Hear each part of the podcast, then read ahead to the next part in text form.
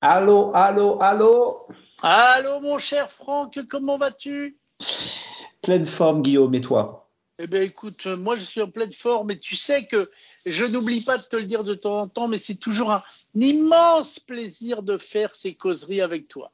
T'es trop gentil, mais sache que ce plaisir est bien partagé comme tout plaisir, non? Eh bien absolument, absolument. Et alors aujourd'hui, comme tu m'as demandé hors antenne, est-ce que tu sais de quoi on va parler aujourd'hui? Et je t'ai dit oui, et je vais te parler d'un, mot que plein de gens ne connaissent pas, ça fait charabia, mais en fait, en vrai, comme toi, tu vas nous l'expliquer, après ils vont se dire, ah, mais oui, bien sûr, j'avais envie de parler de GPT GPT-3. Non, c'est pas un gros mot. Hein.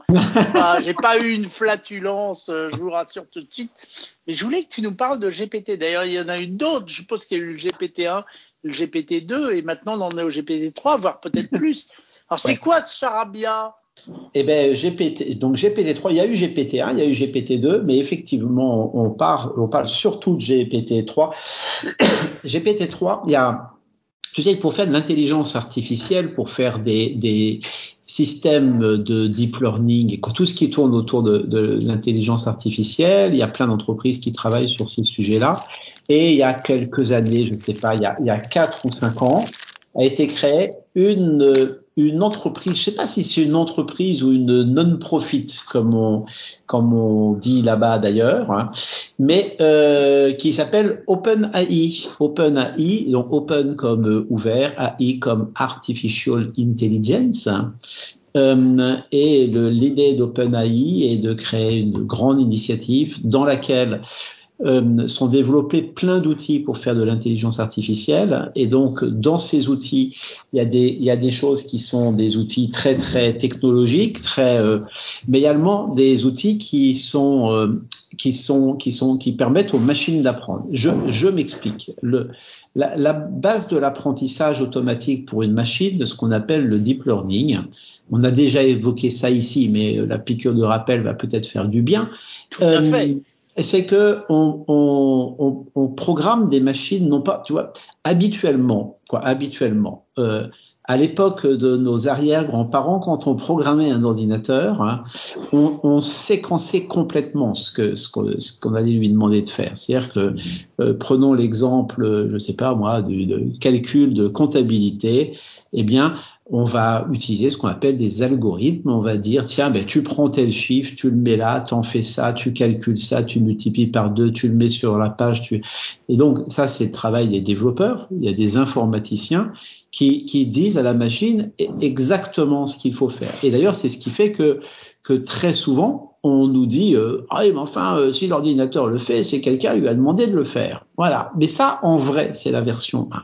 Parce que la version 2, elle est très différente de ça. La version 2, qui est de plus en plus utilisée, euh, elle consiste à dire, ben voilà, comme, comme on est sur des choses qui sont trop complexes pour, pour pouvoir être préséquencées comme ça, pour pouvoir être complètement déterminées, eh ben, on va apprendre aux machines à apprendre. Et donc, ça va toujours prendre la forme du, on va avoir une espèce de moteur d'apprentissage. Je vais donner un exemple qu'on utilise très souvent. Euh, on va donner à la machine des photos. Et puis sur certaines photos, il y a des chats, puis sur d'autres photos, il n'y a pas de chat. Donc on va donner une photo à la machine, et puis la photo, elle, va être, on va dire, on va appeler ça, elle va être étiquetée. Donc on donne une photo de à la machine, pardon, on donne une photo à la machine. Oui, ça c'est une photo, il y a un chat dessus. Ça, une photo, il y a un chat dessus. Ça, il n'y a pas de chat. Ça, il n'y a pas de chat. Ça, il y a. Et on fait ça sur des grandes quantités de photos. Et la machine va va apprendre ça, mais elle va apprendre en, en, développant en vrai une, une attitude purement probabiliste. C'est-à-dire qu'elle va elle-même, j'aime pas trop dire elle-même parce qu'on a l'impression qu'il y a une conscience derrière alors qu'il n'y a aucune conscience, mais elle va elle-même euh, trouver dans l'image des systèmes qui lui permettent de dire ben, c'est plutôt une photo de chat ou plutôt pas une photo de chat. Mais ce qu'il faut bien comprendre dans cette histoire, c'est que c'est que la machine va, va, ne, va pas du tout déterminer un algorithme, elle va juste déterminer des probabilités pour que, pour que ça le fasse ou que ça le fasse pas. Ce qui fait que une fois que tu as donné à la machine des centaines, des milliers, des dizaines de milliers, peut-être des centaines de milliers de photos en disant là il y a un chat, là il n'y a pas de chat, eh bien tu vas pouvoir lui donner une nouvelle photo et elle va te dire ah ben sur cette photo il y a un chat ou il n'y a pas un chat. À vrai dire, pour être plus précis, elle va te dire il y a une très grosse probabilité pour qu'il y ait un chat ou il y a une très grosse probabilité pour qu'il n'y ait pas de chat. Ça, c'est, le truc de base. Et donc, tu vois, quand, on, quand des étudiants apprennent à utiliser ça, très souvent, on utilise des photos de chats, puis on utilise d'autres, données. Je me souviens d'un étudiant avec lequel j'avais travaillé qui avait, qui prenait des, utilisé des, des données sur euh, les passagers du Titanic. Et donc, euh, euh combien, euh, où ils étaient nés, quel âge ils avaient, est-ce que c'était des garçons, des filles, des euh, plein de données pour à la fin dire, ben lui il est mort, lui il est pas mort, lui il est mort, lui il est pas mort. Et donc, c'est très étonnant parce que on peut se, il est bien, entendu dans les données que l'on fournit à la machine, il n'y a, a, aucune donnée que l'on dit vraiment discriminante, c'est-à-dire qui permet de savoir si le type est mort ou s'il est, il est pas mort in fine. Euh, et donc la machine arrive à établir des espèces de corrélations qui, qui mettent souvent d'ailleurs les, les, techniciens et les ingénieurs mal à l'aise parce que à partir d'informations qui ne contiennent pas l'information que l'on recherche, à partir de données qui ne contiennent pas l'information, eh ben in fine on va avoir un truc assez précis. Et prends l'exemple que je te disais pour les, les gens du Titanic. Eh bien, euh, il faut euh, les, gens du Titanic, euh, on arrive bizarrement euh, à, à, faire du deep learning comme ça et à avoir une assez bonne probabilité. Si on prend 90% des passagers et qu'on dit à la machine avec l'étiquetage, on dit ça, lui il est mort, lui il est pas mort, lui il est mort, il est mort, il est pas mort.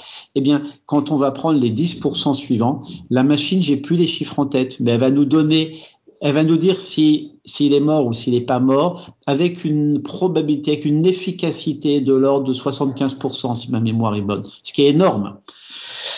Voilà, donc je reviens sur GPT-3. Une fois qu'on a compris ça, euh, il faut donc deux choses pour arriver à ce que les machines apprennent à faire des choses. Il faut des algorithmes et il faut des bases d'apprentissage, des données d'apprentissage. Et donc, euh, ce, que, ce que les gens font chez OpenAI, donc euh, entreprise ou, ou association, je sais plus, enfin structure de droit US, euh, ils ont, ils ont, ils ont euh, développé plein d'algorithmes, donc la partie programme, mais ils ont développé également des bases d'apprentissage dans des, dans des domaines les plus divers pour mettre ça à disposition du reste du monde. Hein, pour en faire des usages euh, innovants. Et donc, pourquoi tu as raison de parler de GPT-3 C'est parce que GPT-3 qui est sorti, je sais plus, il y a 18 mois ou deux ans ou quelque chose comme ça, euh, et a, a, été nourri avec une quantité de données absolument gigantesque.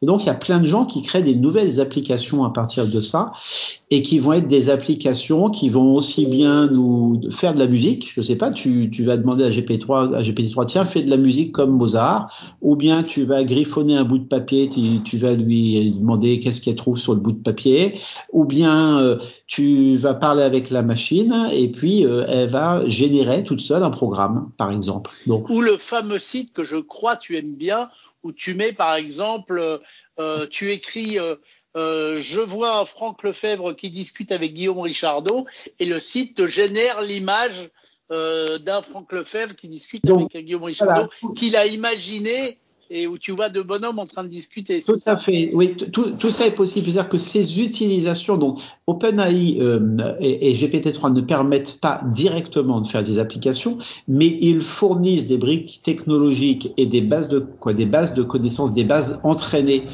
qui sont tellement, tellement évoluées euh, qu'ils permettent aux gens qui développent ce type de choses de, de faire des, euh, de, de faire très vite des choses qui sont extrêmement, extrêmement, extrêmement impressionnantes. Quoi. Il y a des gens qui ont travaillé sur. On peut imaginer hein, vraiment que en utilisant des outils comme GPT-3, demain tu fabriques un site web ou même un logiciel de gestion de ton entreprise en parlant avec une machine qui euh, qui va développer euh, quelque chose qui correspond à ce que tu lui demandes pardon, mais comme bien entendu ta demande sera pas suffisamment précise et, trop ambiguë au début, eh ben on peut imaginer qu'au fur et à mesure, tu dis ah oui mais dans tel cas faut faire ça, puis là faut faire ça, puis là je le voudrais en bleu, puis là je le voudrais en rouge et puis et ainsi de suite. Hein. Ça m'étonnerait pas du tout que que dans quelques mois, quelques années, il y ait des gens qui sortent comme ça des systèmes qui se programment, non pas qui se programment automatiquement, mais des systèmes qui sont capables de générer complètement un programme avec euh, une discussion avec leur, leur utilisateur. Et tu, tu, es en train de me dire que euh, on pourra euh, générer des programmes à la base en langage naturel, c'est-à-dire qu'au lieu que ce soit un développeur qui tape des lignes de code, c'est un Guillaume Richardot qui dit moi je veux que mon GPS quand il voit un McDo, il me dise tiens j'ai vu un McDo et, et à ce moment-là le ça va générer des lignes de code qui pourront faire que le programme de mon ah GPS me dira qu'il y a un McDo. Absolument, ça j'en suis, euh, j'en suis absolument convaincu de ça. Quoi, je, je pense qu'il faudrait être fou pour prétendre que ça n'est pas possible. Incroyable, ça va être une, une révolution finalement. Donc, pourquoi c'est possible? Tu sais, ça, ça, revient à notre discussion d'il y a deux semaines où tu me disais est-ce que je pensais qu'une intelligence artificielle serait en mesure de remplacer un animateur euh, radio? Et je te disais, ben, avoir une vraie discussion créative avec des gens, euh, je pense qu'on n'en est pas là. Mais, euh, mais ce dont tu viens de parler, en vrai, c'est beaucoup plus simple. Hein, parce ça veut dire que je pourrais devenir développeur sans rien connaître. Ah oui, oui, oui. Oui, oui, mais ça, j'en suis absolument. Quoi, c'est les, les, choses évoluent de plus en plus dans ce sens-là, et, euh, et, et, ce niveau de le niveau de maturité là du système auquel auquel nous faisons référence, on en est très très proche. Incroyable, ça me fascine. On en est et très... tout ça est. Donc tu sais, ça s'est fait. Ça en Europe, on est un peu bon aussi. Non, je pense qu'on n'est pas très très bon sur ces, on n'est pas très très bon sur ces sujets-là. Après, il y a un tas de questions qui se posent. C'est que euh, l'idée d'OpenAI aussi de, de rendre disponible hein, euh, plus ou moins en open source ça. Donc, euh, on peut dire ou bien on fabrique des briques technologiques ou bien euh, on fabrique des utilisations de ces briques technologiques. Et donc les Français sont un peu meilleurs dans l'utilisation des briques technologiques, je pense que mais mais il y a de la place. Si si dans nos auditeurs il y a des gens qui ont qui ont des envies de faire des trucs incroyables, il faut qu'ils se disent que l'époque est extrêmement propice à ça et que et que faire des choses aussi magiques que celles que tu viens de décrire est, est aujourd'hui très très accessible à quelqu'un qui en a juste l'envie juste l'envie et qui juste parle bien anglais. Et qui juste ah non non pas du tout parce, parce que le le donc oui quoi il est sûr que toutes les documentations techniques sont en anglais et ainsi de suite donc Aujourd'hui, faire de l'informatique sans parler anglais, euh, je ne sais pas, moi, c'est c'est euh, comme euh, comme je sais pas quoi, mais c'est quoi faut éviter, c'est vraiment pas une bonne idée. Euh, mais par contre, ça ne veut pas du tout dire que le Guillaume Richardot, quand il quand il deviendra développeur, lui, il aura à parler anglais parce que la machine le comprendra parfaitement et ses intentions, qu'elles soient exprimées en français ou en anglais, seront parfaitement comprises de la de la même façon. Tu vois, c'est le langage. Donc, faut on en a déjà parlé, hein, mais tout ce qui est est euh, compréhension du langage naturel, etc., est, aujourd'hui largement fait par des euh, des euh, par des logiciels utilisant des briques de d'intelligence artificielle.